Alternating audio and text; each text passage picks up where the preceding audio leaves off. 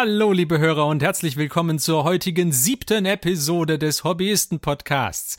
Wir sind ein 14-tägiger Podcast, in dem sich fünf Freunde über ihr gemeinsames Tabletop-Hobby unterhalten und wir haben uns entschieden, dieses Hobby, diese Diskussionen an euch weiterzugeben in Podcast-Form. Und wir sind der Johannes, der Marc, der Christian und der Martin. Und ich bin der Ferdi.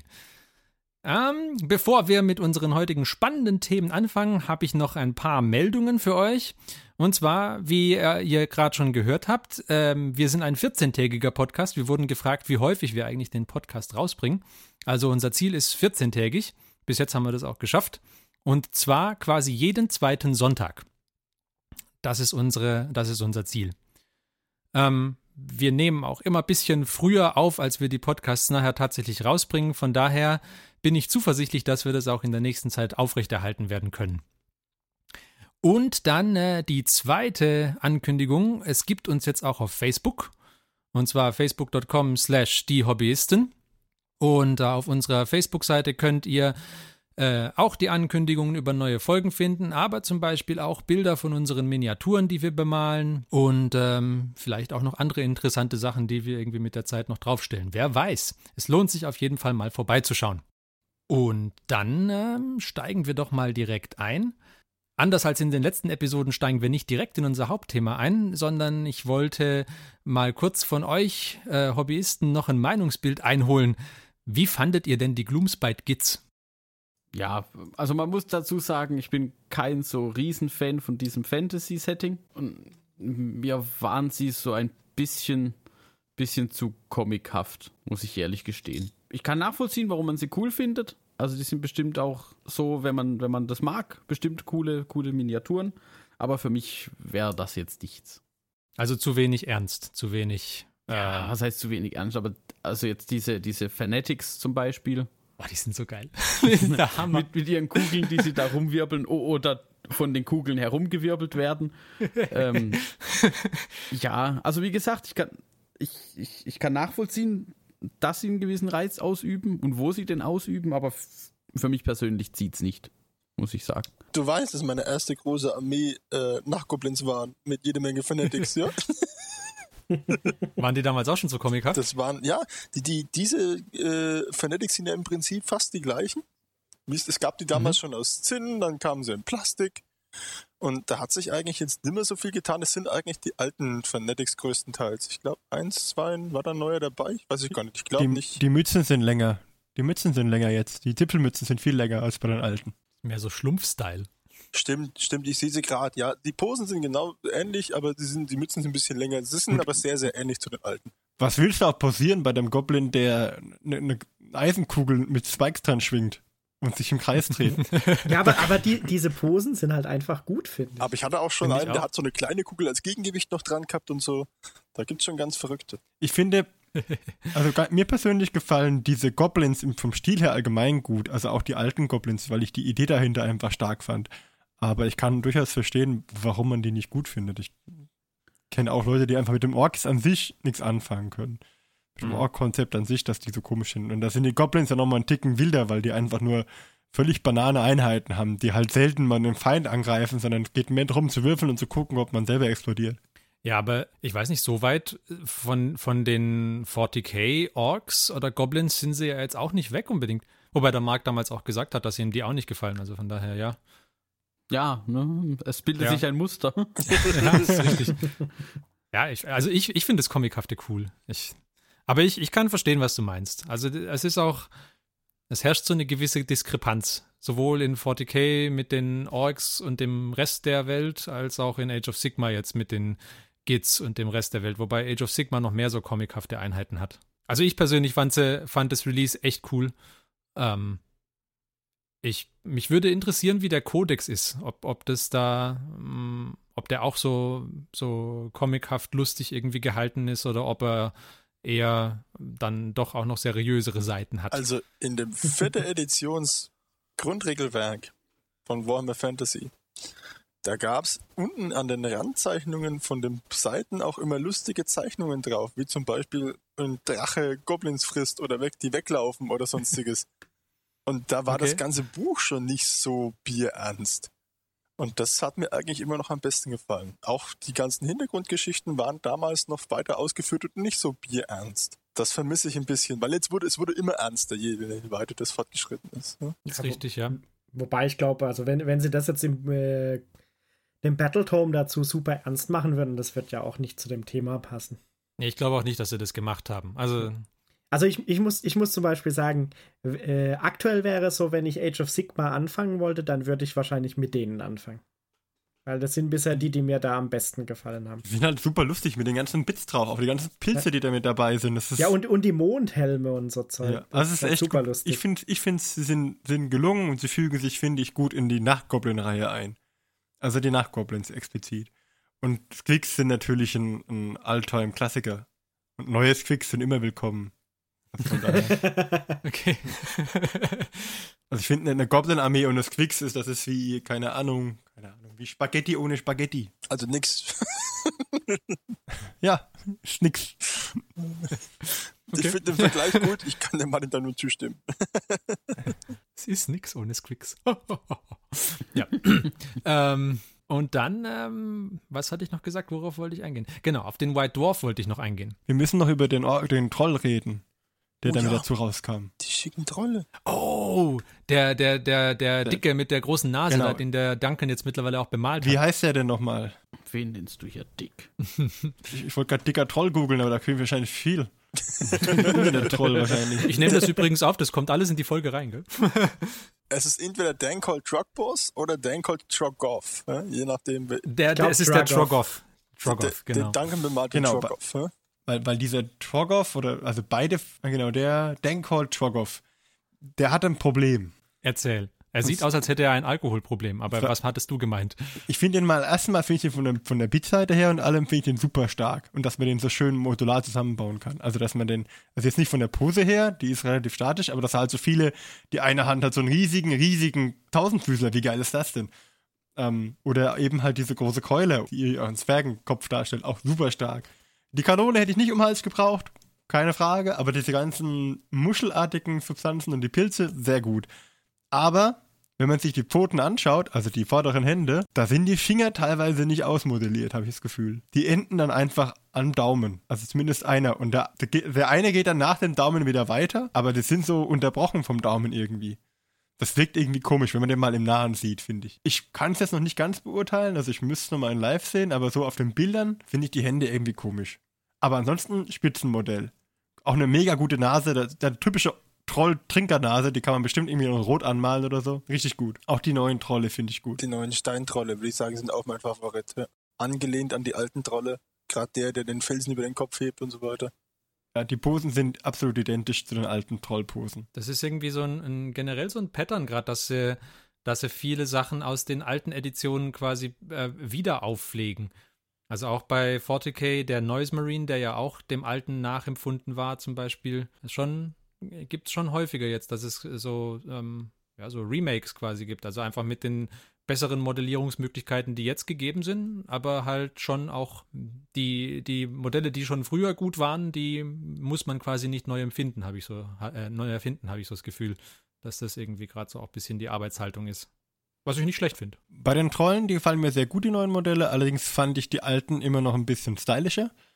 Ähm, Gut, wenn man jetzt natürlich, man zahlt natürlich auch einen Preis für die alten, der dementsprechend hoch ist. Also ich weiß jetzt nicht, was das Boxset von den drei Trollen kostet. Ich glaube. Äh, 60, 60 bei, 60? bei GW Original 60.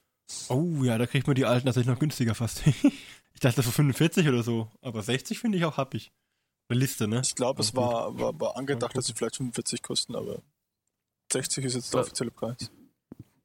Die alten Sumpftrolle, die Sumpftrolle, was heißt alt, die sind ja nicht so alt, die Sumpftrolle kosten. Nee, ich meine die alten Steintrolle, die ja. alten Zinnsteintrolle, ja, ja. die fand, die gleichen Posen haben, die fand ich gut. Ähm, Finde ich auch ein bisschen hübscher. Ich dachte die Plastik wären vielleicht ein bisschen billiger noch, aber habe ich mich wohl getäuscht. Also ist, ist man versucht, was so, so eine Dreierbox zu holen, um sie einfach zu bemalen und dann setze ich sie halt für was anderes ein. Ne? Wenn ich keine Blumenspitz spiele. Ne? Du kannst ja auch sie holen und bemalen, um eine Goblin-Armee zu spielen.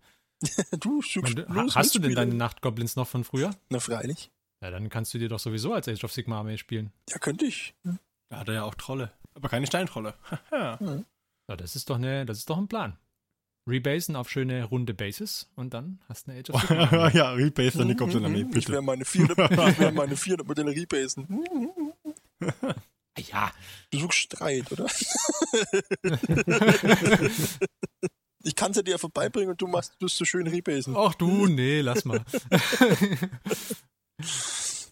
Okay, aber darauf, die Trolle wollte ich nicht vergessen. Also die, die Goblins finde ich schon sehr schön, aber die Trolle sind auch ein echtes Highlight. Okay, cool. Ja, genau. Und was äh, dann jetzt ja auch äh, den Relaunch hatte, war eben der White Dwarf. Ähm, ich weiß gar nicht, ob der gedruckte White Dwarf auch pausiert war oder nicht. Auf jeden Fall äh, war es ja so, dass der digitale White Dwarf wurde eingestellt. Den hatte ich mir früher ab und zu mal gekauft. Und ähm, jetzt gibt es eben nur noch den gedruckten White Dwarf. Den habe ich mir dann direkt mal bestellt und sogar abonniert. Ähm, und von dem, also zumindest von der ersten Ausgabe, die ich jetzt hier äh, liegen habe, bin ich schon begeistert. Also fand ich, fand ich echt gut gemacht. Auch die, die Inhalte jetzt, also zum Beispiel die Kill-Team-Regeln für das Crude Kill-Team sind jetzt in der aktuellen Vari in der aktuellen Ausgabe drin oder ähm, äh, Space Marine-Regeln für die Imperial Fists, die im äh, Codex eben nicht drin waren, solche Sachen, fand ich stark. Also finde ich, finde ich gut, dass sie das machen. Und so wie ich das gesehen habe, soll das ja jetzt in der nächsten Ausgabe quasi für Age of Sigma genau, genauso gemacht werden. Also, dass du da für die Stormcasts irgendwie äh, zusätzliche Regeln bekommst oder sowas. Ja, fand ich, fand ich echt gut. Ja, das haben sie früher schon gut gemacht mit dem White Dwarf. Das war eine Zeit lang nicht so, dass du da viel so alternative Regeln und so drin hattest. Alternative Listen, wie zum Beispiel Zombie-Piraten oder äh, ja, hm, genau. Gab es auch mal so Untotenarmee, mal so spe spezielle Skaven-Armee. Das war schon sehr Ich interessant. meine, gut, die, ganz früher gab es das auch schon, da sind ja ganze, ganze Armeen, wie du jetzt gerade auch sagst, rausgekommen. Also zum Beispiel die Necrons und so oder die Sororitas hatten ja auch ihr, ihren Ursprung im White Dwarf und wurden dann quasi irgendwann zu einer echten Armee gemacht. Ja. Also ich, ich weiß nicht, ob ich wirklich eine komplette Armee so aufgelegt sehen möchte. Oder ich glaube, das würden sie jetzt auch nicht mehr tun. Ich wollte gerade sagen, also ich glaube nicht, dass sie das machen würden. Aber, aber so als äh, kleine Gimmicks, also wie zum Beispiel, wenn du jetzt Imperial Fists, nicht Imperial Fists, Crimson Fists, sorry, Crimson Fists spielst und da jetzt plötzlich auch echte Fraktionsregeln dafür bekommst, oder wenn du jetzt halt äh, Bock hast, dieses Crude Kill Team zu machen, ähm, dass du dann da so kleine Regeln dafür bekommst, das finde ich stark. Also so kleine, ähm, kleine Zusätze, die quasi das Spiel nicht brechen, aber dir halt zusätzliche Möglichkeiten geben. Ich finde es gut, dass sie den wieder aufgelebt haben und dass er nicht in der Versenkung verschwunden ist. Also, dass sie trotz dessen, dass es mal eingestellt oder zumindest eingeschränkt vertrieben wurde, nur noch, dass sie es dann nochmal gesagt haben, okay, wir legen es nochmal neu auf. Das finde ich übrigens auch gut bei ihrem Podcast, dass sie die neu mal neu aufgelegt haben. Das aktuelle Format gefällt mir auch sehr gut. Und parallel gibt es doch zum White Dwarf auch noch dieses Blood Bowl-spezifische Magazin, glaube ich, oder? Spike. Oder haben sie das eingestellt? Nee, ich glaube, das gibt's noch. Wobei das, glaube ich, seltener erscheint. Ich weiß nicht, ob das quartalsweise kommt oder so. Ich bin mir nicht sicher. Ja, es erscheint nicht so oft, aber ich fand das ganz lustig, weil das hatte ich ursprünglich mal gefunden. Das sah auch ganz cool aus eigentlich, so von der Aufmachung her. In welcher Frequenz erscheint eigentlich der White Dwarf dann? Monatlich. Monatlich? Okay. Ja. Und er hat auch so vom Umfang her er auch eine gute Länge. Also das kann man morgens in der Bahn oder sowas, kann man den echt gut lesen oder abends mal kurz zum Einschlafen. Ich meine, gut, ich, ich brauche ja nicht lang, bis ich einschlafe, wenn ich was lese. Es geht ja tatsächlich in Minuten, aber ähm, so für morgens in der Bahn mal reingucken oder so war der prima geeignet, weil die Artikel auch eine Länge haben, die man halt irgendwie in ein paar Minuten, die man gerade übrig hat, Mhm. gut einpassen kann. Und was, was auch immer häufiger drin ist, ähm, sind so, also zum Beispiel jetzt dieses Mal waren über so über den Golden Demon Sachen drin oder die so klassische Reihen, so A Tale of Four Painters, wo irgendwie vier äh, Leute dann eine Armee bemalen und jede, jede Ausgabe gibt es irgendwie ein bisschen mehr, was sie da dazu dann gemacht haben. Das finde ich eigentlich immer sehr interessant. Ähm, Auch in den, in den ähm, Ausgaben, die ich nur digital hatte. Und es, ja, sehr lesenswert. Oder jetzt aktuell gibt es auch, wenn du Age of Sigma spielst, irgendwie für, für die unterschiedlichen, äh, wie heißt es, Reiche, Realms auf Englisch, äh, gibt es eben ähm, so ein kleines How-To, wie man vorgehen würde, wenn man eine Armee ähm, quasi thematisch zu so einem, zu so einem äh, Reich irgendwie passend machen möchte. Also jetzt war es diese Ausgabe der Realm of Fire und dann haben sie halt verschiedene Techniken gezeigt, wie man da die so ähm, basen kann oder wie man sie so bemalen kann, dass sie da vielleicht gut reinpassen würden. Und dann gab es einen kleine Challenge, wo irgendwie so und so viele Mitarbeiter jeweils irgendwas tun mussten, irgendjemanden, äh, irgendein Charaktermodell so bemalen mussten, dass es da eben thematisch reinpassen würde. Also sehr interessant, liest sich gut und hat auch gute Hinweise und so drin. Ja, ich denke, dann haben wir jetzt eigentlich gut informiert. Wollen wir vielleicht langsam ins Hauptthema einsteigen? Es wird Zeit. Dann lass uns noch kurz einen Jingle anhören und dann würde ich sagen, geht's direkt los.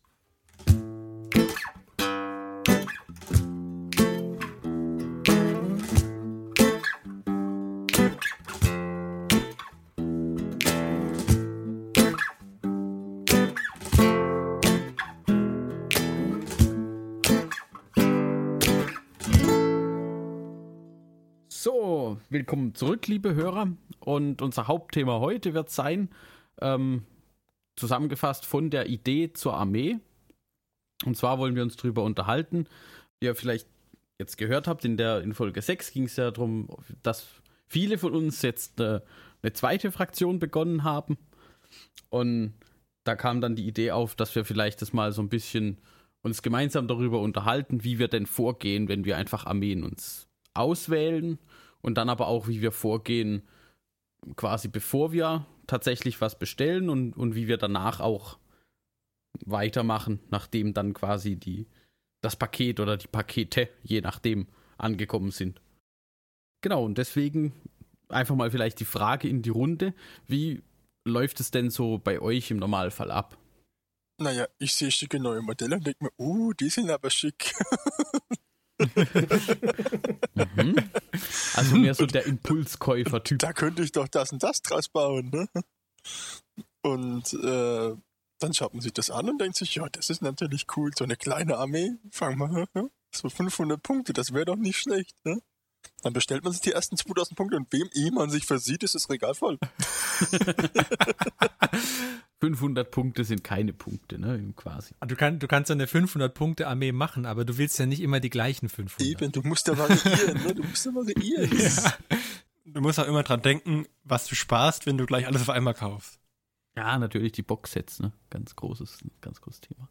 Wie hast du das letztens genannt, dieses, äh, dieses Sparen? Alf sparen. Alf sparen, genau. Ja, das ist Alf sparen. Da gibt es eine, äh, für diejenigen unter euch, die vielleicht nicht so vertraut mit Alf sind, es gibt eine äh, sehr lustige Alf-Folge, wo Alf einen sehr großen Käse einkauft, im Wert von mehreren tausend Dollar und er sagt dann, er hat ganz viel gespart, weil er den Käse im Angebot bekommen hat. Also, genau. Das ist Alf sparen. Ja, also ich, ich mache es etwas anders. Also ich, ich sehe auch irgendwie die schicken Modelle, aber ich denke, ich würde dann zunächst äh, mal alles, was ich an Fluffinformationen über die Armee finden kann, so anlesen oder konsumieren. Also erstmal erstmal so ein bisschen ins Setting reinkommen. Ja, auf jeden Fall. Ja, und dann ist es auch nicht unbedingt so, dass ich mir als erstes Modelle bestelle, sondern manchmal auch zuerst den Codex. Mhm. Blasphemie. So habe ich es sowohl bei den Space Marines gemacht, als auch bei den Idoneth. Weiß nicht, ob ich bei den Space Marines vielleicht das Space Marine Captain Modell mitbestellt habe. Als einziges. Aber ja, also bei den Idoneth habe ich auf jeden Fall zuerst den Codex gelesen, äh, den, die, die Battle Tome. Das ist so, als würde man sich einen Schlachtplan überlegen, bevor man anfängt, seine Modelle aufs Spielfeld zu stellen. Das ist doch eigentlich auch Quatsch. Wer würde denn das tun? Sowas muss on the fly entwickelt werden. Man, man merkt, wer gerne Orks oder äh, spielen würde, ne? So ein bisschen. Warum muss ich mir überlegen, wo ich ihn hinstelle, wenn er sich eh zufällig in eine Richtung bewegt? Das ist doch. ja, ja. Ähm, Nee, ich, ich weiß nicht. Also ich, es geht mir auch gar nicht mal so drum bei dem, bei dem Codex lesen, dass ich da irgendwie in den Mods den die sinnvolle oder, oder schlachtfähige Armee direkt zusammenstellen möchte, sondern einfach, dass ich den Fluff lesen möchte. Also, Also es geht tatsächlich nicht irgendwie um, um, um Optimierung quasi. nee, überhaupt nicht. Ach Quatsch. Nee, es geht mir eher darum, dass ich, dass ich gerne die Hintergrundgeschichte lese. Ich weiß gar nicht, ob ich, also ich, ich, ich müsste lügen, wenn ich sagen, wenn ich sage, dass ich in den Kodexen, die ich habe, irgendwie die, die echte Regelsektion dann wirklich gut durchgelesen habe. Das ist mehr so das, was mich dann nicht mehr so gebockt hat eigentlich. Also die Geschichte lese ich schnell und den Rest, wenn es dann an Regeln geht, da, ja, gucken wir mal. Ja, da kommt es ja dann auch darauf an, welche Modelle man hat und so. Macht ja auch durchaus Sinn. Und auch bei der Auswahl der Modelle ist es auch so, dass ich da eher nach der Optik dann gehen würde, welche sehen cool aus oder eben welche sind im Fluff irgendwie cool und gefallen mir da gut und möchte ich deswegen in meiner Armee drin haben. Aber der Preis spielt bei beiden von euch keine Rolle. Also jetzt keine Prio A-Rolle, sag ich jetzt mal. Der Preis nicht, aber die Modellanzahl. Aha. Also die Spielfähigkeit, egal ob die Armee jetzt funktioniert oder nicht wirklich gut funktioniert, aber generell die Möglichkeit damit zu spielen, habe ich schon im Hinterkopf. So dass ich dann irgendwie halt sagen kann, okay, mit folgendem minimalistischen Setup kann ich auf jeden Fall mal ein Spiel spielen und dann schauen wir weiter. Mhm. Deswegen habe ich zum Beispiel bei den Idoneth irgendwie mit den, mit den Aalen angefangen, weil ich weiß, da kann man, wenn man da noch den äh, General, von dem ich den Namen vergessen habe, äh, wenn man sich den noch dazu holt, regeltechnisch, dann kann man eine ähm, legale Armee irgendwie zusammenbauen aus neun Aalen plus diesem General oder sechs. Okay, also du guckst in den ersten Schritten auf jeden Fall beim Einkauf drauf, dass die Teile, die du kaufst, gleich oder mit denen du anfängst, sagen wir mal so, ähm, verwendbar sind. Also man, Ja. du fängst nicht mit dem mit der seltenen Auswahl an oder mit dem Titan Nein. oder so. Nein. Es sollte irgendwie ein cooles Modell dabei sein, weil es mir dann Spaß macht, das zu bemalen, aber ich fange nicht mit irgendwas an, ähm, nicht mit irgendeinem riesigen, fetten Modell an, sondern ich gucke mir an, welche, welche Modelle gefallen mir im Fluff gut und würden vielleicht dann in nicht so langer Zeit zu, einem, zu einer spielfähigen Armee führen. Das ist mein Vorgehen. Das ist ja merkwürdig. Aber die Armee wird dann nicht punkteoptimiert, sondern sie ist dann halt so, dass man irgendwie damit spielen kann. Ja, klar, also für im Prinzip Freundschaftsspiel. Ja. Also Richtig. Spiele unter Freunden, dass man da dann sagen kann, es funktioniert gut. Ja, ähm, vielleicht mal die Frage an den jüngsten Hobbyisten unter uns, also Hobbyalter, technisch. Ja, also bisher habe ich hauptsächlich so ausgewählt die Modelle, die cool waren. Und dann mehr Modelle, die cool sind und zur gleichen Fraktion gehören. Weil ich bin ja noch nicht in eine zweite Fraktion eingestiegen. Und was ich da aber, also sagen wir mal so, ich habe bisher noch gar nicht geguckt, ob ich Punkte optimieren könnte, weil mich das auch nicht so interessiert. Ich habe nur mal geguckt, wie ich, was ich machen müsste, um eine Armee zusammenzukriegen. Also um die Requirements zu erfüllen. Und dann würde ich das, was der Ferdi gesagt hat, auch, äh, auch unterstützen. Also ich fand es halt auch cool. Ich habe den Codex mir, glaube ich, auch relativ früh dann noch bestellt, weil ich finde, da kriegt man dann auch noch mal eine andere Inspiration, was man jetzt machen will. Weil ich habe zwar am Anfang gesagt, ich mache dieses Mars-Color-Theme ähm, bei meiner Armee, aber ich wusste auch noch nichts anderes. Und wenn man dann halt mal in die Hintergrundgeschichte reinliest, dann, wenn man die noch nicht kennt, dann kann man halt auch auf neue Ideen kommen für die Armee. Mhm. Und ich, ich denke auch, vielleicht äh, wird daraus dann irgendwann mal noch was werden bei den Erweiterungen von der Armee. Da bin ich mal gespannt. Gibt es da bestimmte Thematiken, die dazu der Armee dazugehören? Also du spielst ja ähm, Mechanikum Genau. und ähm, da hast du dich jetzt für eine spezielle Fraktion im Mechanikum entschieden. Ist das jetzt die Mars-Fraktion oder ist da B- Das ist die Mars-Fraktion. Genau. Und da habe ich so ein paar Ideen, was ich vielleicht ausprobieren würde, wobei ich noch nicht geguckt habe, ob das auch tatsächlich funktioniert. Also sowohl modellbautechnisch als auch Dings, äh, regeltechnisch. Ist aktuell mein Plan, eher größer zu werden. Also was Modelle angeht. Weniger Modelle und dafür größer. Oh, man darf gespannt sein. Weil am Horizont steht immer ein Imperial Knight. also wenn du so eine Imperial Knights Box teilen willst, Meine Damen und Herren, wir sind zurück beim Alf Sparen. Ich wollte es Ja. gerade sagen. ich, ich, ich muss ja sagen, ich muss ja in meinem Hobbyraum, also ich sag jetzt schon mein Hobbyraum, aber eigentlich ist das mal, war das ja mal als Büro geplant für mich und meine Frau. Ähm, inzwischen habe ich das so sehr belagert, dass sie noch einen kleinen Platz für ihren PC hat, der Rest ist mir. mein, mein Reich in dem Fall. Und äh, ich muss ein großes Rad aufstellen, weil ich bin Hobbyhamster. Hobbyhamster. Und da kann ich mein Hamsterrad. Ja, ja ich habe ähm, relativ viele Modelle und ich habe auch viel auf, auf so, ja, habe ich mal gekauft, weil es mal irgendwie interessant war. Keine Ahnung, da steht hier eine Box rum. Äh, es gab mal Schlacht um die Blutinsel, das als Starterbox mit Mhm. Hochelfen und, und Skaven. Und äh, die gab es mal eine Zeit lang. Davon habe ich mir mit dem Christian irgendwann mal ein paar geteilt. Die haben auch alle irgendwie auf irgendeine Art und Weise mal verwurstet, glaube ich. Oder zumindest hast du noch welche, Christian? Nicht mehr viel. Ich, ich habe noch einen Greifen. Hm? Ja, ich habe ja auch noch Reste rumliegen. Auf jeden Fall gab sie dann nicht mehr. Und irgendwann, als sie umgestellt haben auf Rundbases, haben sie mal zwischenzeitlich unter einem anderen Namen diese Box nochmal aufgelegt. Nicht als Starterbox, sondern nur mit den Modellen drin. Und da habe ich mir eine Box geholt, weil ich dachte, oh, die war super. Diese Starterbox war mega gut. Und die steht hier noch verschweißt rum. Also, so, solche Käufe halt, die man halt macht, weil man sagt, okay, das ist ein günstiges Angebot, das ist eine gute Box und ähm, Mhm. ich kann die sicherlich nochmal irgendwann gebrauchen. Also wenn ich meine Skaven oder Hochelfen an mir anfangen wollte, einen Grundstock hätte ich. und ist, so, so läuft das hauptsächlich. Ja, auf der anderen Seite, der Hamster ist halt auch für alles gerüstet, ne? Richtig, richtig, ja. Ein Prepper. Egal, genau, ein, ein Hobby-Prepper. Und, und ich liebe halt die Umbausachen. Also ich, wenn ich mir eine Armee zulege, schaue ich auch immer, kann ich die irgendwie modifizieren. Ja. Ähm, bei meinen Eltern, die ich jetzt meine, meine 40k Einstiegsarmee waren, da habe ich das nicht als Hauptthema außer Korn, dass ich sie modifizieren kann.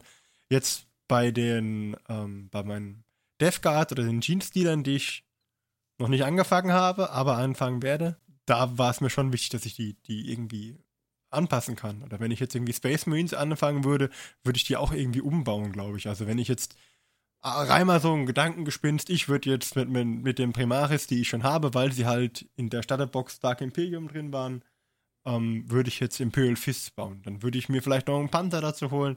Und dann muss ich aber an den Panther mindestens so eine Schaufel und einen Kran dran bauen, weil Imperial Fists sind ja irgendwie Baumeister. Also muss es ja widerspiegeln. Oder Aber Schaufel und Kran klingt mir eher nach Orks. ja, dann wäre es Abrissbirne.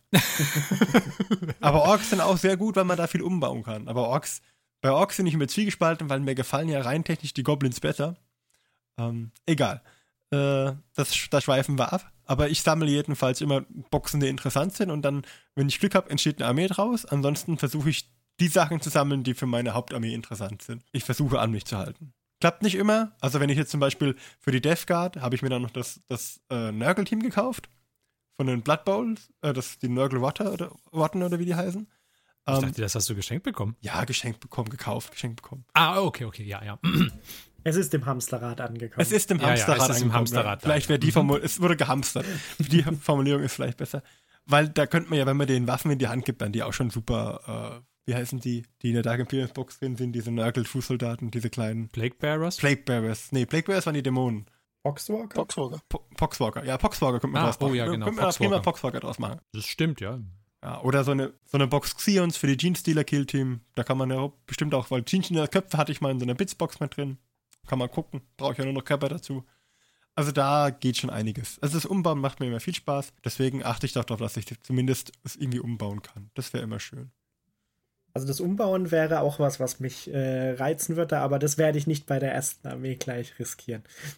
da möchte ich erst noch er, erstmal eine Armee fertig haben, bevor ich mich dann in verrückte Umbauten von Modellen, da sammelt man dann lieber erstmal ein bisschen Erfahrung. weil aber im Moment bin ich noch mit Malerfahrung beschäftigt, also nicht gleich alles auf einmal probieren. Ähm, was ich noch sagen wollte, der Ferdi hatte ganz am Anfang mal das mit der Modellanzahl erwähnt. Ich könnte mir halt auch vorstellen, neue Armeen jetzt vielleicht nicht gleich eine Armee zu machen, sondern halt vielleicht tatsächlich mir irgendwas für ein Spiel zu machen, wo man halt nicht so, also zum Beispiel für Killteam jetzt ein, Kill, äh, ein, ein Killteam von einer anderen Fraktion oder so irgendwas, wo ich eine coole Idee hätte oder irgendwie ein cooles Mhm. Color-Theme oder so irgendwas, wo ich aber halt auch weiß, okay, ähm, vielleicht kann man das auch in einer größeren Armee verwenden, aber ich brauche halt auch erstmal nur zehn Modelle oder so, um spielfähig zu sein oder so eine Necromunda-Gang oder so irgendwas. Ich glaube, das hat der Christian auch mal in einer von den letzten Folgen gesagt, mit diesen Shadespire-Gruppen, die dann auch in sich abgeschlossen quasi sind. Mhm. Ja, tatsächlich, ich glaube, äh, auch ein, ein Punkt, dass man sagt, man, man startet einfach mal mit einem mit einem kleinen so ein Paket und was dann halt auch wieder Vorteil von so kleineren Systemen oder Killteam einfach ist, dass man sagen kann, naja, man muss jetzt halt nicht viel machen und, und hat im Prinzip schon was Spielfähiges. Ja. Wenn man auch zusätzlich noch spielen möchte und vielleicht sagt, oh, man, man legt nicht nur, oder das Augenmerk nicht nur auf Sammeln und Bemalen oder zusammenbauen und bemalen in dem Fall dann. Bei Age of Sigma gibt es dazu, dazu zum Beispiel die Skirmish-Regeln, wo du dann auch mit, mit sehr viel kleineren ähm, Armeen irgendwie was spielen kannst. Übrigens, neue Skirmish-Regeln im dies, äh, diesmonatigen White Dwarf waren, waren die drin. Auch so eine nette Sache, die man da reingepackt hat. Ah, okay. Genau, aber das, ja, das, also ich finde es wichtig, dass du quasi die, die Spielfähigkeit so am Horizont irgendwie hast. Ja, Also- ein Erfolgserlebnis oder Erfolgserlebnis in Anführungszeichen. Ich meine, jedes Modell, was irgendwie fertig wird, ist für mich noch ein Erfolgserlebnis. Klar, Wenn klar. ich sage, okay, das sieht jetzt gut aus, aber wenn man dann halt sagen kann, okay, man hat jetzt genug zusammen, um tatsächlich mal ein Spielchen zu wagen, Ja. schon nochmal eine ganz andere Motivation.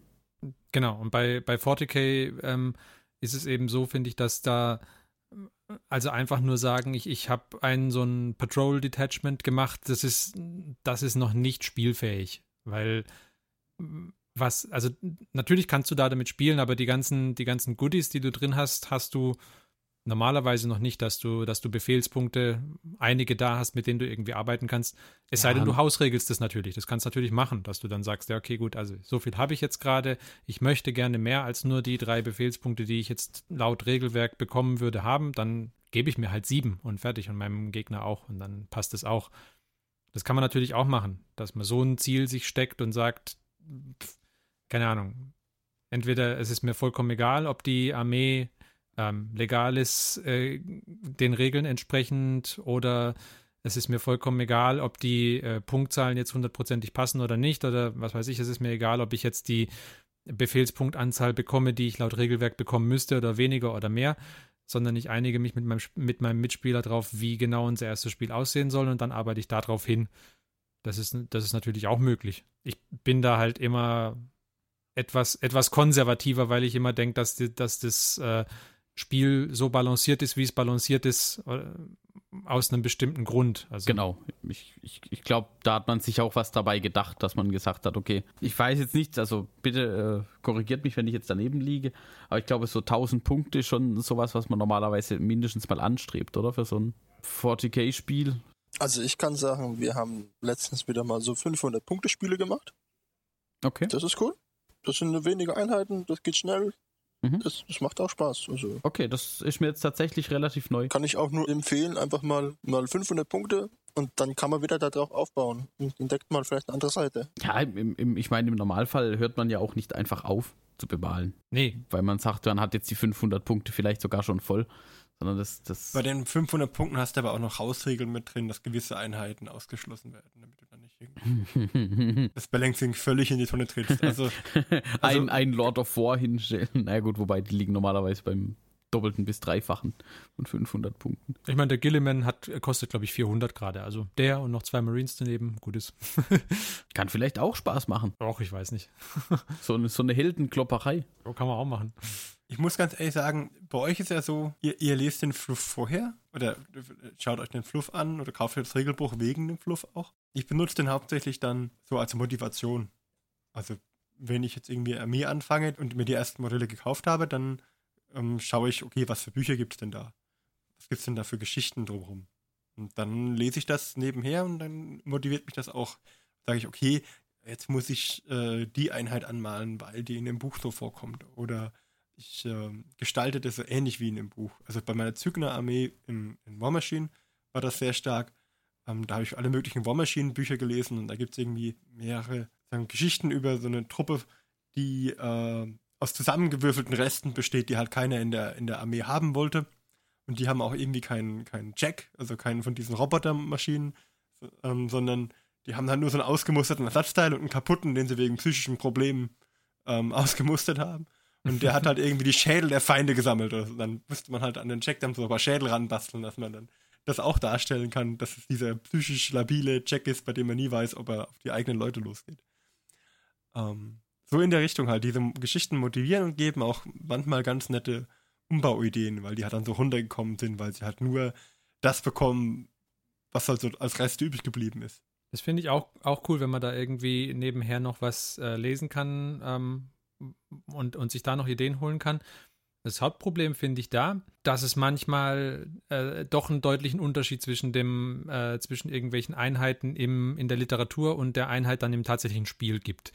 Also, wenn du, wenn du Space Marines irgendwie, wenn du dazu mal was liest, dann ähm, sind sie halt immer super stark und äh, werden nie verletzt und sie schießen einmal mit ihrem Bolter und alle anderen fallen um und so weiter. Und es ist halt einfach im Spiel nicht so. Also sie sind stark und, und jetzt die Primaris sind noch stärker als die anderen, aber bei weitem nicht so, wie sie in der, in der Literatur sind. Was okay ist.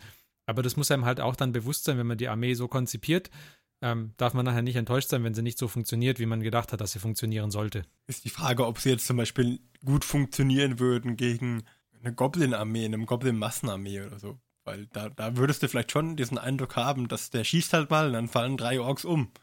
So in der Richtung. Aber ähm, gegen halt die Elite-Armeen ist es auch schwierig, weil dort, dort die, wieder die Elite kämpft, der Elite, der Elite. Natürlich, ist ja auch egal, von welcher Fraktion du die Bücher liest, die gewinnt immer. Also, Im Normalfall schon, ja. Ja. Okay, ähm, dann vielleicht noch ganz kurz. Ihr habt jetzt auch teilweise so über Boxsets gesprochen, ne? Nutzt Mhm. ihr das dann auch? Also sagt ihr, ja, ich möchte jetzt eine neue Armee und dann kauft man sich auch die Boxsets? Beziehungsweise, ja, also wir haben es ja in der letzten Folge schon davon gehabt. Da gab es ja die, die Battle Forces, nochmal einige. Sind die auch irgendwie ausschlaggebend für eine Fraktion? Oder muss, muss bei euch da vorher schon so ein bisschen ein, ja, wie soll ich sagen, so ein bisschen ein, ein Drang in Anführungszeichen da gewesen sein, dass man gedacht hat, oh, man könnte vielleicht. Und dann sieht man, oh, jetzt gibt es hier die Box. Und die gibt es vielleicht sogar ganz günstig irgendwo an, an irgendeiner Stelle. Sondern sagt, ah, jetzt wäre vielleicht doch mal der Zeitpunkt gekommen. Da, da hätte ich vielleicht gesagt, dass da- das ist dann auch so vielleicht ein bisschen der Preisding, weil, keine Ahnung. Ähm, es gibt ja auch diesen lustigen Imperial Knight, den man mit für 1000 Euro oder so bei Forge World, glaube ich, konfigurieren kann inzwischen. Also wenn das Produkt einen Konfigurator benötigt, dann Ja. Und was ich gesehen habe bei den Kloonsberg Gits Modellen, da gibt es auch irgendwie so einen Spider-Fang Pirscher Stamm oder so. Der kostet halt 318 Euro. Das heißt, jetzt selbst wenn ich. Ja, Moment. Hm? Ja, Moment, aber das ist dieses, was du da auf der Website von GW siehst, ja, Hm. das ist kein Angebot. Ja? Das, ist, Ja, klar. das ist einfach nur die Modelle zusammengeklickt. Du ersparst dir nur den Klick, die Modelle einzeln zusammenzustellen. Das ist ganz fürchterlich, finde ich sowas. Ja, nee, aber, aber da, da würde ich halt sagen, also we- wenn es jetzt, äh, wenn ich jetzt irgendwie super viel investieren muss und das, äh, das gibt es vielleicht auch nirgends anderswo, dann wüsste ich nicht, ob ich die Armee anfangen kann. Aber bei den Boxsets ist es ja, bei den echten Boxsets ist es ja meistens so, dass man eine gewisse Ersparnis hat. Und wenn die dann ganz gut ist, denke ich, könnte das auch was sein, wo man dann halt sagt, man fängt an, weil man halt gerade auch einen Grundstock kriegt oder man kriegt extrem viele Sachen, die man dann irgendwie für Umbauten nutzen kann oder so. ja, wobei du in den, also du kriegst in den Boxsets keine, keine extra Bits, ähm, die du, also du kannst, du kannst natürlich die Sachen für Umbauten nutzen, wenn du sagst, hier, die Einheiten, die will ich sowieso gar nicht bauen, die benutze ich halt irgendwie zum Ausschlachten. Okay, genau, du verzichtest halt Aber- auf Einheiten dann. genau, aber du kriegst, also die Bits, die du für Umbauten brauchst, die kriegst du eigentlich eher in den Nicht-Box-Sets. Ja, klar. Aber wenn, wenn du jetzt einen größeren Umbau planst oder so, ich meine, im Endeffekt dann- ist es ja so ein ja, bisschen mhm. wie bei Lego, da das halt auch irgendwie das äh, Bit, äh, Preis-Bit-Verhältnis oder so gilt und wie selten oder nicht selten sind die Teile, die du halt vielleicht drin hast. Wobei, die, ich muss sagen, die, die Boxsets sind ja eigentlich normal die normalen Gussrahmen. Und da hast du ja schon immer noch was übrig, normalerweise. Mm, Nee, die sind nicht die normalen Gussrahmen. Es kommt auf die Box an. Also wir reden jetzt von den Start Collecting. Wir, wir reden von den Start Collecting oder Zum Beispiel bei den Start Collecting oder es gibt auch diese eben diese Battle Forces, die im Prinzip ähm, eigentlich als mehr so einmalige Chancen sind. Also da gibt es ja nur jedes Jahr äh, ausgewählte Fraktionen im Prinzip. Die kosten dann halt, glaube ich, so ungefähr das Doppelte von so einer Start Collecting Box. Aber ich glaube, man bekommt halt auch relativ viele Modelle. Also Oder es ist natürlich auch schon wieder gefährliches Halbwissen jetzt von mir, dass ich, dass ich sage, das sind nicht die gleichen. Ähm, Ich kann da kurz aufklären. ja, bitte. Äh, ähm, also zumindest auch mit meinem gefährlichen Halbwissen punkten. Ähm, und zwar bei, es kommt gleich auf die Box wirklich an. Also es kommt wirklich darauf an, was für eine Box man kauft. Bei dem Skat Collecting weiß ich definitiv, dass bei manchen Skat Collecting ähm, die einfach die normalen Gussrahmen eingelegt wurden. Also bei meiner Elder Start Collecting waren alle Elder Sachen mit dabei. Also nicht die aktuelle, sondern zum Beispiel die mit den, mit den Windreitern und den äh, Ilumzar. Das waren vollwertige ähm, Produkte, da war alles mit drin, was man sonst auch bekommt. Bei der, ähm, bei dem Dark Imperium, das sind Snapfit-Modelle, das, oder zumindest vereinfachte Modelle, das ist nicht alles mit drin. Da hat man halt Primaris gegen Death Guard, wo alles sehr einfach ist. Da ist zum Beispiel auch bei der Drohne, die da drin ist, ist nur eine Bauweise vorgesehen, wenn ich richtig bin. Auch hier gefährliches Halbwissen, aber zumindest was, man, was mir so im Internet gesehen habe, habe es noch nicht aufgemacht, hat die Drohne nur eine Bauweise und die Drohne einzeln, die Floated Bloat Drohne, wie die heißt, die hat äh, aber irgendwie so drei mögliche Varianten, die man bauen kann mit diesem Frontpanzerungsteil. Und ähm, das heißt, wenn man diese Box hat und die die dreimal kauft, hätte man dreimal die gleiche Drohne. Wenn man die Drohne einzeln kauft, könnte man drei verschiedene bauen. Es kommt auf diese Starter-Sets, also auf die Box an, die man kauft. Also ich bin mir ziemlich sicher, dass bei der Tooth and Claw habe ich ein Review gelesen, da wären wohl auch ähm, volle Modelle mit drin, plus dann zum Beispiel ähm, Space Wolves Upgrade-Rahmen ähm, für die Primaris. Hm. Mhm. Also es kommt wirklich auf die Box an. Man muss sich vorher informieren. es variiert, glaube ich, tatsächlich. Es kann halt passieren, dass man abgeschmeckte, ab, abgeschmeckte, abgespeckte Gussrahmen bekommt. Ja, Genau. Also die, die Dark Imperium, da waren auch die, Äh, die Space Marines Seite war, war recht ordentlich abgespeckt. Also es, man, man, merkt schon einen deutlichen Unterschied zwischen den Intercessors, wenn man sie einzeln einkauft und wenn man sie halt aus der Dark Imperium nimmt. Was nicht heißt, dass die, dass die schlechter sind in der Dark Imperium. Also der Detailreichtum ist, äh, ist genauso gut. Da merkt man eher bei den Easy-to-Build-Modellen nochmal einen Unterschied. Genau, aber, aber die, äh, die, die Konfigurabilität ist äh, bei, den, bei den Einzelboxen besser. Bei den, bei ja. den, ja. Kommt aber tatsächlich, also ich würde sagen, es kommt drauf an. Also informiert euch ruhig vorher äh, mal, weil zum Beispiel, ich glaube, bei den, ähm, bei der Start Collecting Tau, da war alles dabei. Also da hast du tatsächlich das, das Gesamtpaket bekommen. Also da haben sie wirklich die Gussrahmen quasi reingepackt. Also ich hätte auch gesagt, bei meinem Mechanikum waren die Standardgussrahmen drin und ich konnte aus der Infanterie beide Modelle bauen.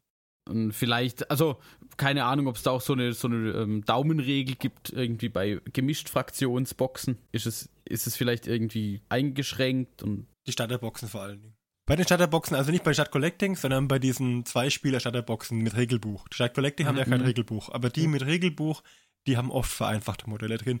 Für den schnellen Einstieg, die haben so Kurzregeln noch mit drin meistens. Ja. Und so kleine Mini-Szenarien zum, zum Einführen in die Regeln. Und die haben dann auch sehr einfache Modelle, damit man, also jetzt nicht unbedingt Snapfit, aber sehr ein, vereinfachte Modelle, damit man früher loslegen kann. Was ja Sinn macht. Genau, was eigentlich eine gute Sache ist. Also auch für Leute wie mich, die echt ungern bauen, sind die super. Ah, ungern bauen. Manche Leute verbringen ganze Abende damit, zwei Modelle zu bauen.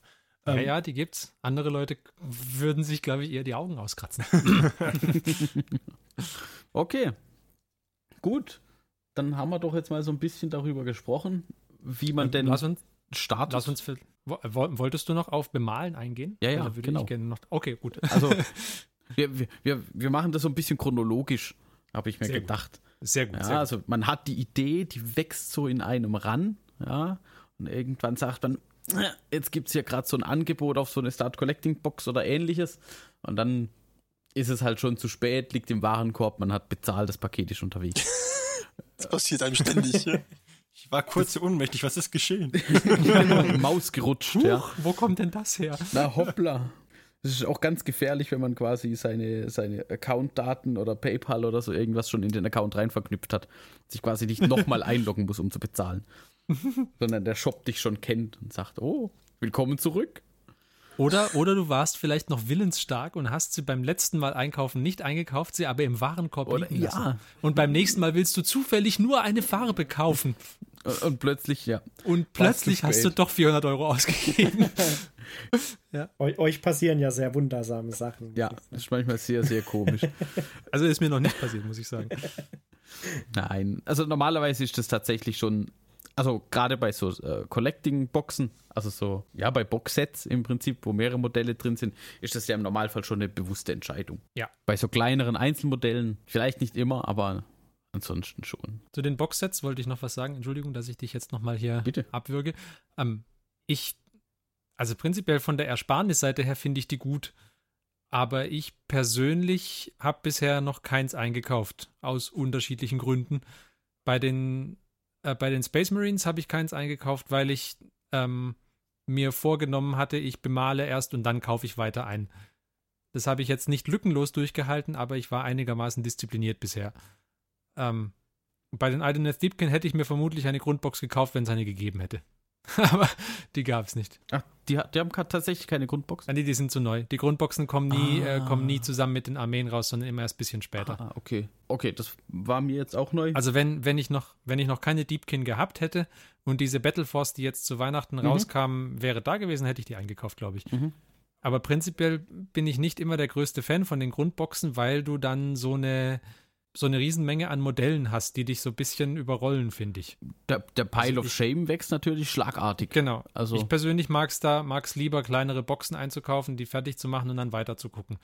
Weil das, die, diese, dieser Sammleraspekt und so, oh, mal gucken, was ich als nächstes mache, den finde ich, das ist, also für mich ist es ein großer Teil des Hobbys oder das, was auch den Reiz irgendwie ausmacht, dass du dann überlegst, hm, wie könnte ich jetzt als nächstes weitermachen? Mhm. Und wenn ich da schon eine ganze Box irgendwie daheim rumliegen habe, dann habe ich eher ein schlechtes Gewissen, wenn ich dann äh, noch weiteres Zeugs einkaufe. Man hat sich halt auch festgelegt. Ja, richtig. Ja, tatsächlich. Bei mir überwiegt dann aber halt meistens äh, der innere Alf, der sagt sparen, sparen. Und dafür sind die Boxsets halt, also tatsächlich schon, und gerade die Battle Forces sind da vom, vom, vom Angebot her schon ziemlich gut. Also da kann man, kann man sich gar nicht beschweren.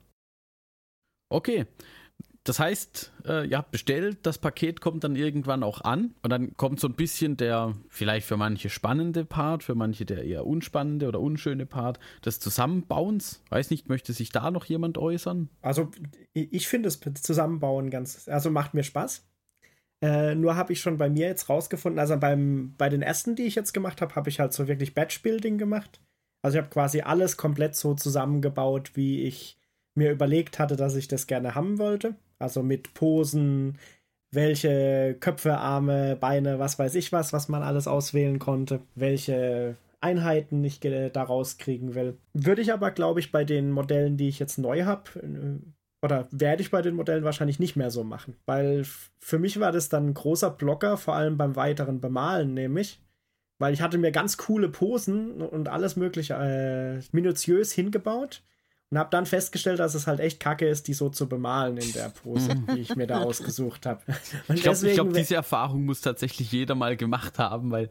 Deswegen werde ich jetzt, wie heißt es so schön, Sub-Assemblies ja. machen, glaube ich, ab dem nächsten Bauen. Und werde halt eher dann äh, ein paar Stückchen äh, schon alle irgendwie zusammenbauen, aber halt nur in Teilen, die ich dann noch ein bisschen beeinflussen kann und die ich vielleicht auch separat bemalen kann, weil dann kann ich mich auch noch leichter entscheiden, ah, das sieht jetzt vielleicht doch mit dem Gewehr blöd aus, ich gebe dem doch irgendwie die Pistole noch in die Hand oder so. Ja, tatsächlich das, das ähm, unterschätzt man am Anfang. Also man, so ging es mir dann, ähm, als ich mit den Tau angefangen habe, tatsächlich bei den ersten Modellen, denkt man so, ja, cool, kann losgehen und dann fängt man an, die aus dem Gussrahmen zu lösen und macht die dann noch ein bisschen, also macht sie sauber, entgraten und sowas, wobei man da habe ich den Fehler gemacht, war ich auch nicht so ganz sauber bei den ersten Modellen.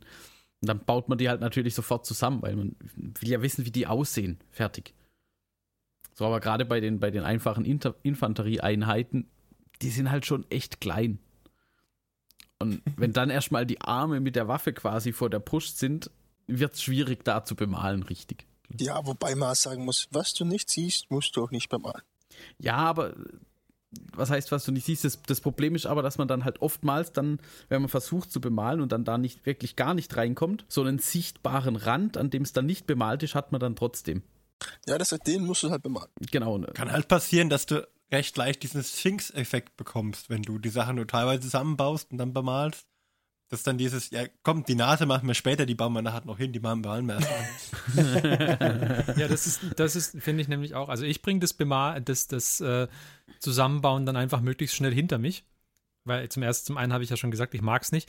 Und zum anderen, wenn das Modell fertig ist, dann, also wenn du es fertig zusammengebaut hast, dann kannst du es halt wirklich äh, anmalen und musst dir keine Gedanken mehr drüber machen, so äh, welche Teile muss ich jetzt zusammen grundieren vielleicht und welche Arme haben jetzt zu welchem Marine gehört oder zu welchem Admech-Soldaten oder was auch mhm. immer. Und klar, also ja. das Problem muss man natürlich lösen, wenn man irgendwie einen, äh, einen, einen Zehner Squad von, ja. von Infanterie hat, muss man das halt schon irgendwie, dass man die irgendwie in so einzelne kleine, ich habe so ein Sortiersystem gekauft, wo eigentlich Schrauben reingehören, quasi, mit so vielen kleinen Fächern.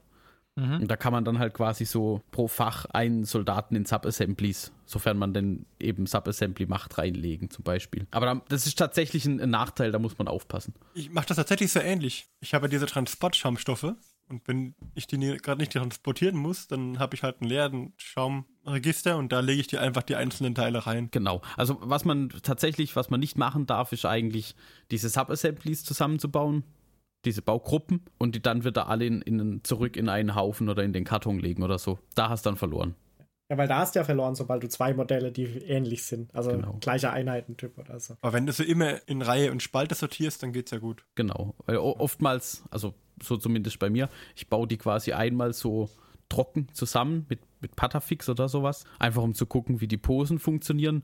Und oft ist ja so, dass, dass bestimmte äh, Waffenarme nicht mit bestimmten anderen Armen zusammengehen. Da muss man dann immer ein bisschen gucken. Die Anleitungen sind auch nicht so immer hilfreich, so super hilfreich dabei. Und dann kriegt man das schon hin. Aber wie immer gilt auch diese alte Bob Ross Weisheit, Happy Little Accidents. Wenn man da mal so einen Arm hingeklittert und der andere Arm kommt dann nimmer an die Waffe ran, Ja, dann kriegt der Hand halt eine, halt eine Granate in die Hand und das ist auch wieder gut. Genau. Wie kommst du jetzt denn auf dieses spezielle Beispiel, Martin? Ich, Ich wüsste gar nicht, auch. wie ich auf dieses Beispiel komme. Nicht, dass ich einen Elder so gebaut hätte und dann die Hand nicht mehr hingepasst hätte. Nein. ist mir noch nie passiert. Ich wollte nur mal Nein, nein, nein. ein fiktives Beispiel zur theoretischen Beschreibung des Problems geben. Ja. Ein Freund von dir hat das mal so gemacht. ja, gut. Also, das Paket kam an, wir haben uns dazu entschieden, zusammenzubauen, entweder komplett oder irgendwie in Teilen. Und dann kommen wir jetzt zum, ich glaube, für uns, da sind wir uns alle relativ einig, der spaßigste Teil, nämlich das Bemalen. Ja. Ich baue lieber. Ja, na gut. Wir sind, uns halt, wir, sind uns, wir sind uns tatsächlich vielleicht nicht alle einig. Es gibt ja noch hier unseren 80 äh. Dr. Martin. Oh, ein dritter Arm, das kann man immer gebrauchen. Hobbydoktor, bitte. Hobbydoktor. genau. Dr. Martin Stein.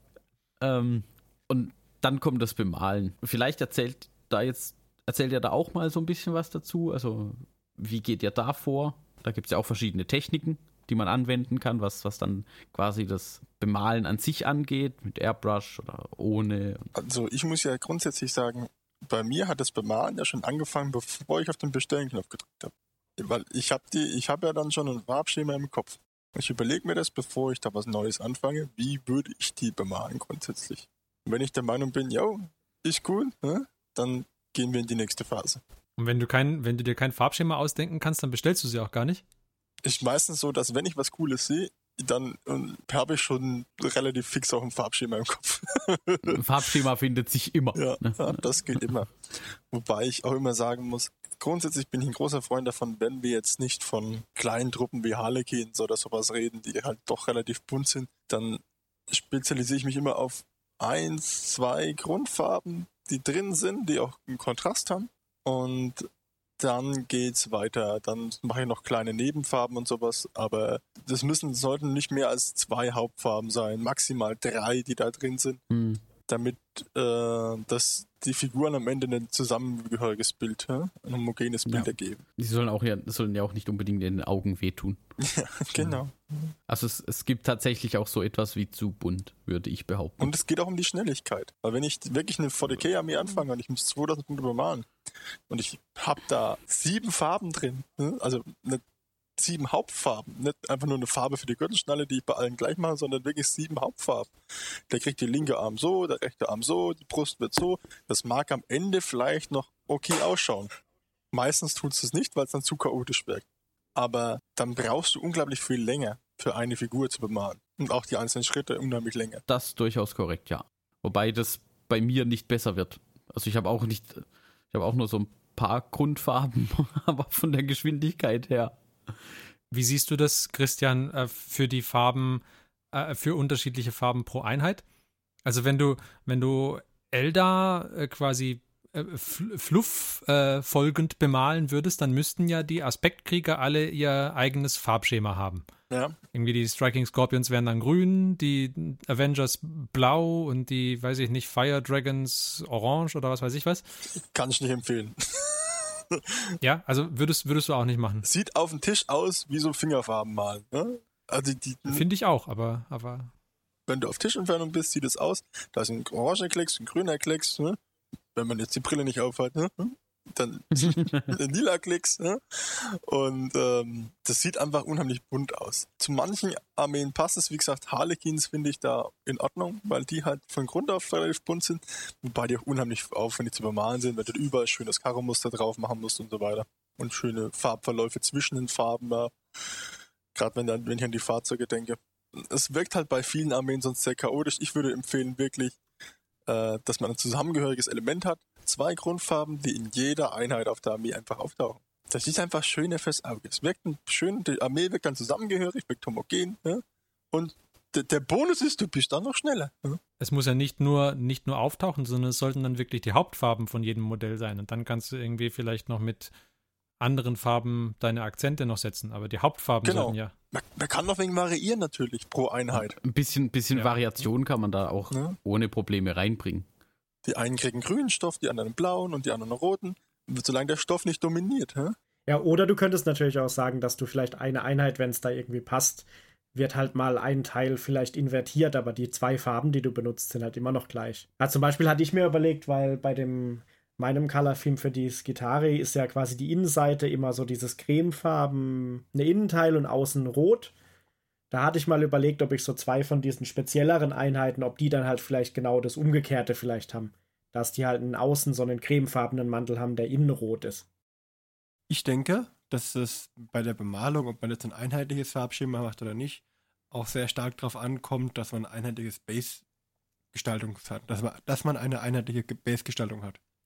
Weil, äh, wenn man das nämlich unterschiedlich macht pro Einheit, dann ist wirklich gar nichts mehr zu retten. Man kann ruhig ein paar Modelle zum Beispiel auch unterschiedlich bemalen. Solange die Base-Gestaltung einheitlich ist, hat man immer noch sowas wie eine Gesamtzugehörigkeit. Dann hat man vielleicht noch einzelne Farben, die gleich vorkommen. Wenn es nur nicht die Hautfarben, Hauptfarben sind, so sollten das zumindest ähm, Farbtöne sein, die auch in den anderen Einheiten vorkommen. Aber wenn die Base-Gestaltung schon unterschiedlich ist, dann kann man es wirklich ja, den Gesamteindruck komplett vergessen. Also von daher. Wenn die eine Hälfte auf Schneebases steht und die andere auf Wüste oder sowas, dann. Also da, da sollte man schon so ein bisschen. Ko konnte man bisschen Konsistenz. Auch, konnte man auch ganz gut sehen. Der Küster hatte mal eine Chaos-Armee, wo er ähm, alle, oder eine Chaos-Dämonen-Armee, wo alle Gottheiten drin vertreten waren. Und er hatte für jede, da hat er dann äh, Zerfleischer, das Korn, die auf so Lava-Bases standen mit so roten Flüssen, roten Lavaflüssen. Dann hatte er Nörgel-Einheiten, Plague Bearers, die mit so Flüssen aus grünem Schleim. Also die hatten alle die gleiche ähm, schwarze Asche Base-Gestaltung, aber alle hatten sie unterschiedliche ähm, Verzierungen, je nachdem, was für eine Gottheit die angehörten, in der Farbe entsprechend. Und das hat aber dazu geführt, dass sie so uneinheitlich wirkte, dass es nicht zusammengehörig wirkte. Wären die Bases gleich gewesen, also wenn man die umbased, dann wirkt die Armee viel homogener, obwohl die Zerfleischer rot sind und die Black Bears grün und gar nichts gemeinsam haben, solange sie auf dem gleichen Base von der Gestaltung her stehen, wirken sie zusammengehörig. Ja. Meine Meinung. Hm, siehst du, das sind die Tricks der alten Hasen hier. Ähm, vielleicht noch zum, zum Bemalvorgang generell. Also ich mache so, ich, ich habe sie alle zusammengebaut, äh, die ich auf einmal bemalen möchte typischerweise so eine kleinere Einheitengröße. Und dann grundiere ich sie alle zusammen, besprühe sie alle zusammen mit Grundfarben, also ich, ich mit, mit der Airbrush. Und dann kommt noch ein Arbeitsschritt, den ich nicht gerne mag, nämlich das mit Grundfarben bemalen, aber noch nicht highlighten. Und äh, das versuche ich dann auch noch im, im Batch zu machen und ab da bemale ich dann jedes, jedes Modell einzeln.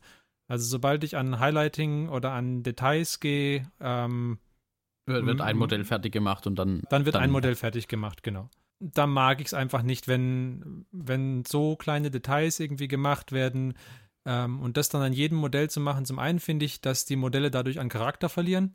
Also ich weiß nicht, ob man es nachher sieht, aber für mich persönlich verlieren sie dadurch an Charakter, weil ich mich auch gar nicht mehr dann arg damit beschäftige, was ich eigentlich gerade für ein Detail anmal, sondern beim ersten Modell, bei dem ich mache, beschäftige oder, oder gucke ich es mir vielleicht noch genauer an. Beim nächsten Modell ähm, schaue ich gar nicht mehr genau hin, was ich eigentlich tue. Dadurch verliert der Bemalvorgang für mich irgendwie an Qualität. Genau, das, das mache ich dann nicht mehr gerne. Und außerdem mag ich es, wenn dann in dem Moment mehr Fortschritt an einer Miniatur zu sehen ist. Weil dann, wenn, wenn man erstmal an Highlighting dran geht oder an äh, Detailbemalung oder was auch immer, dann, dann ist es eigentlich schön, wenn du dann siehst, dass es jetzt eine Miniatur quasi relativ schnell dann fertig wird und dann hast du auch das Resultat irgendwie schnell, was du sehen kannst. Ja, aber da, da sind es ja meistens auch, ähm, sage ich mal, kleinere Schritte, die man da macht. Das heißt, da macht es auch durchaus Sinn, wenn man eine Miniatur schon äh, in der Hand oder auf, auf der Halterung oder was auch immer man nutzt hat, das dann auch quasi durchzuziehen. Ja. Ich denke halt mal, äh, das ist eine sehr, sehr persönliche Sache. Manche, die ja nicht so gern malen, ne, die haben damit kein Problem. Die machen eher so dieses Regimenter bemalen, das malen jetzt 20 Modelle am Stück, dann machen jetzt überall die Hose, dann machen überall die Schuhe. Äh, ich werde aber wahnsinnig, ganz ehrlich. Ja? Dann beiße ich immer eher den Pinsel ab. Weil ich brauche dieses Erfolgserlebnis, dass ich mal was fertig habe. Und wenn es nur irgendein, bei Großmodellen nur ein Arm ist oder nur ein Bein oder äh, irgendwas oder nur die Waffe, jetzt brauche ich einfach ein Erfolgsmodell, wo ich sage, jawohl, ich habe das habe ich heute geschafft. Und wenn ich dann äh, 20, 20. Hose angemalt habe, denke ich mir, Richtig, und du, und du hast, du hast dann ja nichts und du und du weißt genau, nach den nächsten fünf Mal-Sessions werde ich auch nichts haben. weil ich halt vielleicht bis zu dem Camo-Muster auf den Hosen oder bis zu irgendwelchen Rucksäcken vorgedrungen bin, aber ich habe noch nicht ein Highlight gesetzt. Deswegen gibt es für die Batch-Sachen auch ein, ein, Limit von, sagen wir mal, so zehn Einheiten, also zehn Modelle maximal, die man machen sollte, bevor, weil sonst wird es zu viel. Ich glaube, man, man muss sich da schon eine Grenze setzen. Ja. Also ich habe ja manche Sachen im Batch bemalt.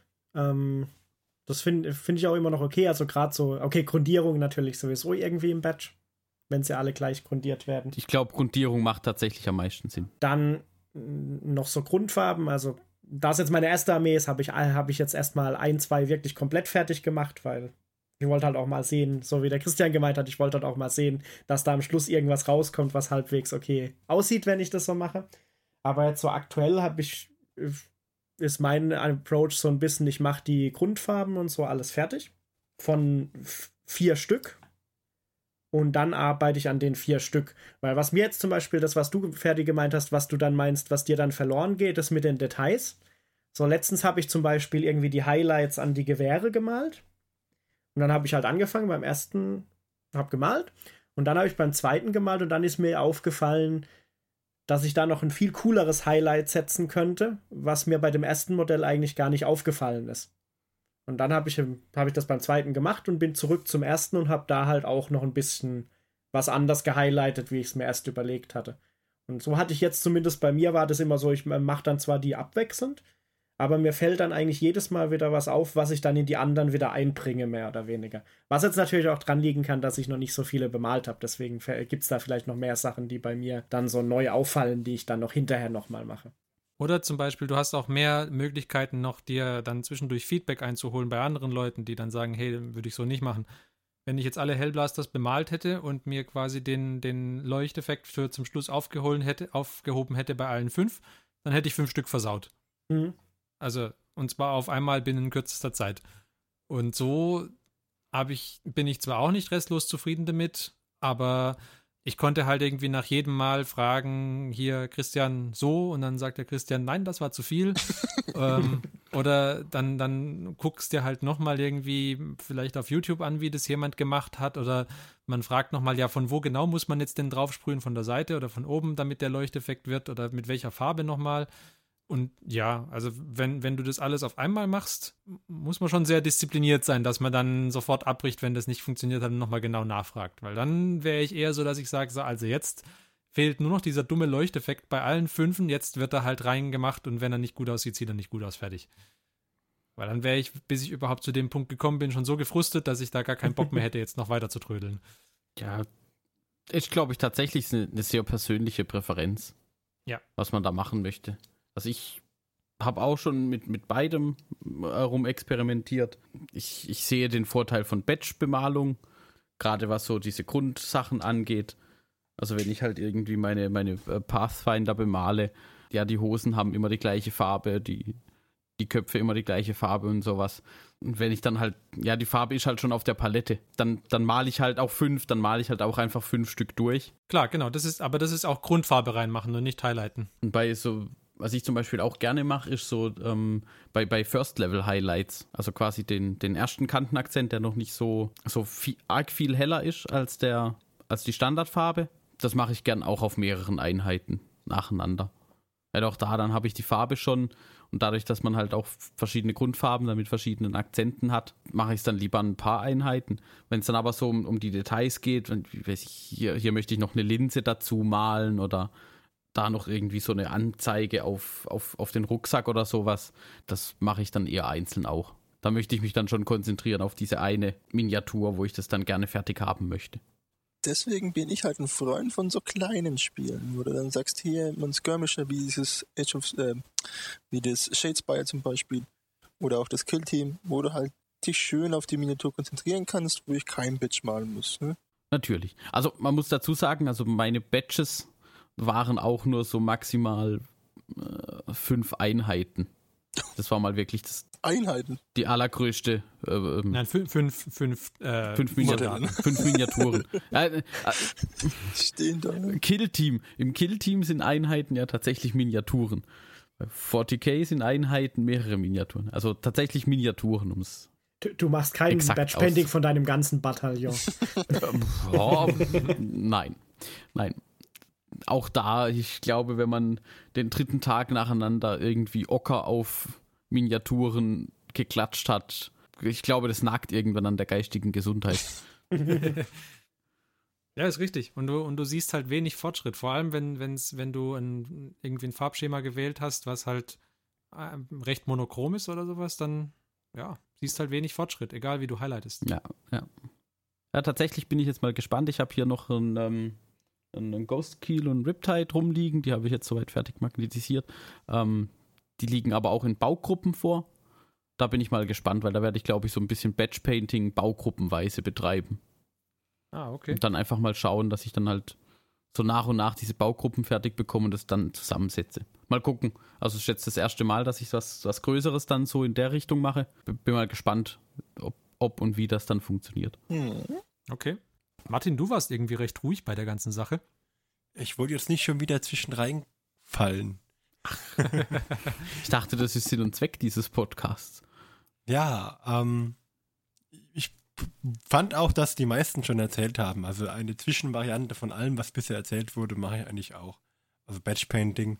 Ich fange dann immer an, ich nehme mir da so ein paar Modelle, dann fange ich an, die zu, gemeinsam zu grundieren, gemeinsame Grundfarben drauf, ähm, mache halt von allem erstmal die Grundfarbe, also von Leder, Rüstung und Haut und was weiß ich, überall erstmal nur die Basisfarbe, auf der ich aufbaue und von der ich dann hochschichte. Das dazu. Und dann fange ich an, einzelne Gruppen hochzuschichten. Also zum Beispiel nur das Leder fertig zu machen, nur die Rüstung fertig zu machen, nur die Waffenteile zum Beispiel. Und dann alles, was so ans kleine Schmuck ist, das hebe ich mir auf, weil das kann ich dann einzeln machen. Und das klappt ungefähr so, ja, ich sag mal, meistens so schaffe ich das sogar vielleicht drei, vier Schritte zu machen. Und dann denke ich mir, es wäre doch jetzt echt schön, wenn der schon fertig wäre. Und dann fange ich an, die einzeln anzumalen. Also Batch-Painting, finde ich, ist sehr effizient. Ähm, aber das Einzelanmalen ist wesentlich, wesentlich belohnender. Und ähm, deswegen switche ich da eigentlich auch fröhlich hin und her und jeder muss für sich den eigenen Weg finden. Und das ist ja auch nichts, wo man jetzt sagt, okay, da kann ich jetzt zwischendrin, ähm, jetzt habe ich das Batch angefangen, jetzt muss ich so weitermachen oder jetzt habe ich einzeln angefangen, jetzt muss ich so weitermachen. Kann man ja jederzeit wechseln. Ja, Also- klar. Für mich war es immer, ähm, worauf ich gerade Lust habe. Mach beides eigentlich ganz gerne. Was ich allerdings mache, ist, dass ich am Anfang, bevor ich ein Modell anfange, also wenn ich zum Beispiel einen neuen Einheiten Typ habe, wo ich noch gar kein Modell bemalt habe, dann male ich immer erst ein einziges komplett fertig an, damit ich eine Farbvorlage habe, an der ich mich orientieren kann und weiß, dass mein Schema gut funktioniert, bevor ich zehn Stück auf einmal die Grundfarben auftrage. Gut. Haben wir ja schon hier ein paar Ideen zusammengetragen. Wie immer zusammenfassend, es gibt viele Wege, um ans Ziel zu kommen. Wichtig ist, dass man sich auf den Weg begibt, weil ans Ziel kommt man wahrscheinlich eh nie. Wenn man sich so den Pile of Shame anguckt, wird schwierig. Ähm, findet raus, was euch Spaß macht, wie es euch am besten passt. Alles andere ist dann auch relativ egal. So, dann hat sich ja auch jeder mal dazu geäußert. Ich glaube, können wir an der Stelle unser großes Thema für diese Folge abschließen. Dann hören wir uns einen kurzen Jingle an und sind gleich zurück.